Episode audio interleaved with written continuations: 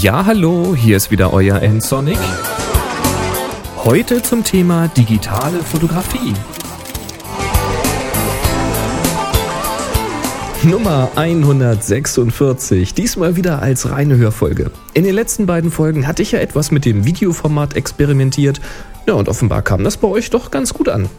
Wenn ihr noch eine Meinung dazu habt, also ob ihr hier häufiger Videofolgen finden möchtet, dann lasst es mich doch mal wissen.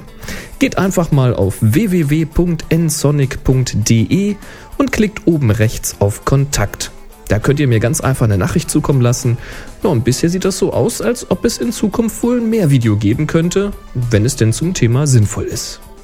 Diesmal geht es aber weiter mit der Blitz-Serie. Wenn ich mich nicht verzählt habe, ist das schon der achte Teil zu dem Thema. Und passend zu der letzten Folge, diesem selbstgebauten Filterhalter, da geht es heute mal um das Einfärben des Blitzlichtes.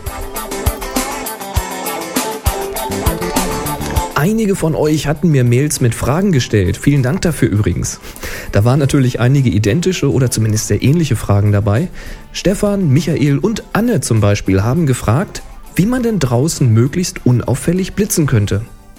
Und genau hier kommt zum Beispiel die Lichtfarbe ins Spiel. Natürlich gibt es da verschiedene Fälle. Unauffällig blitzen kann ja auch bedeuten, dass man einfach die Leistung des Blitzes ein bisschen runterregelt oder dass man eben nicht direkt, sondern eben indirekt, zum Beispiel über einen Reflektor, über einen Schirm blitzt. Im Gebäude zum Beispiel auch über die Zimmerdecke oder über die Wand. Es geht da einfach um eine möglichst große Leuchtfläche, um eben diesen harten Spotlichtcharakter mit diesen harten Schatten zu vermeiden. Hört einfach nochmal die letzten Blitzfolgen, da habe ich ja darüber gesprochen. Außerdem kann man zum Beispiel durch eine große Blende und eine etwas längere Belichtungszeit mehr Umgebungslicht einsammeln und mit dem Blitz dann eben nur dezent aufhellen. Aber das klappt natürlich nicht immer so unauffällig, wie man es gerne hätte. Zum einen hat man nicht immer die Möglichkeit, länger zu belichten, um möglichst viel Umgebungslicht zu nutzen, und häufig sehen die Bilder eben einfach geblitzt aus. Und das kommt durch die Farbtemperatur des Lichtes zustande. Die Farbtemperatur, die wird in Kelvin angegeben.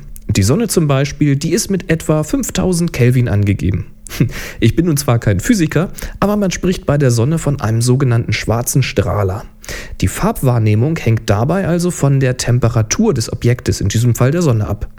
Nun soll die Sonne an ihrer Oberfläche eine Temperatur von etwa 4700 Grad Celsius haben und das sind eben rund 5000 Kelvin. Tageslicht hat also etwa 5000 Kelvin, 5000, 5500 so in der Größenordnung. Eine Glühbirne, die strahlt ja auch, allerdings eben nicht ganz so heiß wie die Sonne an ihrer Oberfläche. Normale Glühbirnen, die liegen so bei etwa 3500 Kelvin, was bedeutet, dass die eben sehr viel rötlicher erscheinen als das Tageslicht.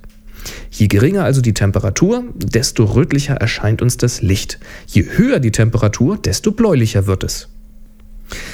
Blitzlichter, die sind von der Farbtemperatur eher im Tageslichtbereich angesiedelt, häufig noch ein bisschen mehr ins Bläuliche. Das sind so Bereiche um 5500 bis 6500 Kelvin. Und das ist normalerweise auch kein Problem. Wer also draußen am Tage das Blitzlicht zum Aufhellen benutzt, der wird da keine Probleme bekommen. Wenn es unauffällig sein soll, dann gilt hier eher diese Spotvermeidung, also größere Entfernung zum Motiv, eine Softbox oder einen weißen Schirm benutzen. Allerdings hat so ein durchschnittlicher Tag nicht zwölf Stunden lang das gleiche Licht.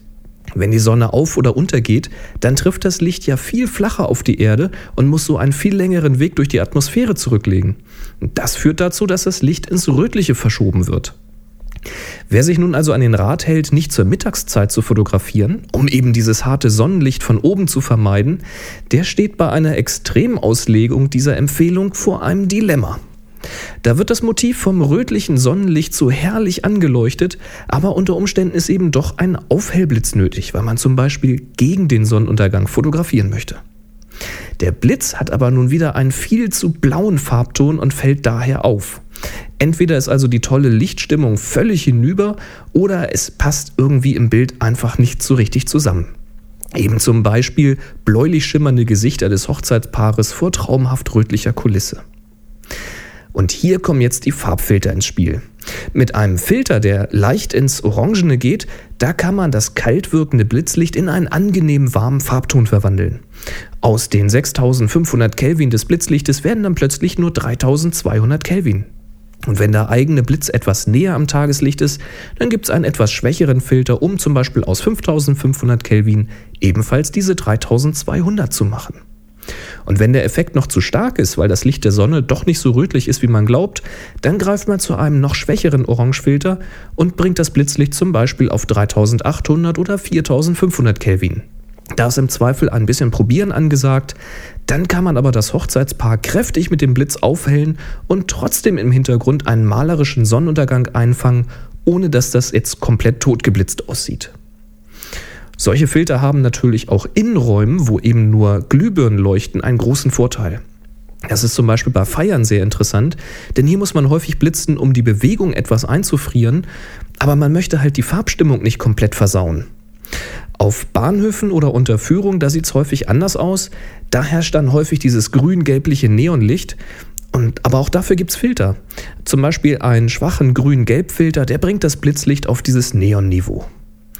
Je nachdem, was ihr also so fotografiert, machen Farbfilter für das Blitzlicht durchaus Sinn.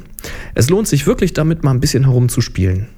Aber das soll euch jetzt natürlich nicht davon abhalten, auch mal absichtlich einen falschen Farbton für den Blitz zu wählen. Wenn man zum Beispiel am Tag mit dem Orangefilter arbeitet und den Weißabgleich eben darauf einstellt, dann ist das Motiv ganz normal beleuchtet, eben vom Blitzlicht, aber der Hintergrund taucht plötzlich in ein mystisch kaltes Blau ab. Probiert das doch mal aus.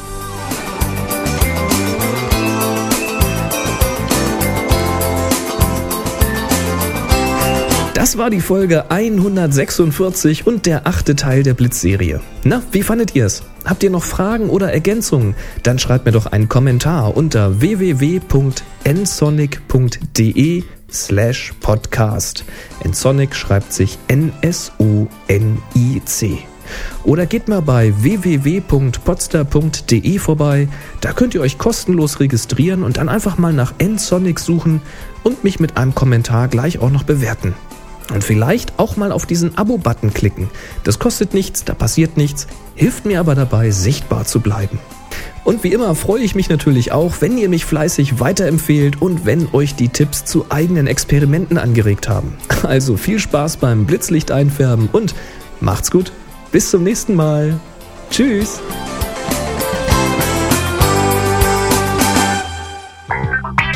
Sie hörten eine weitere Produktion von nsonic www.nsonic.de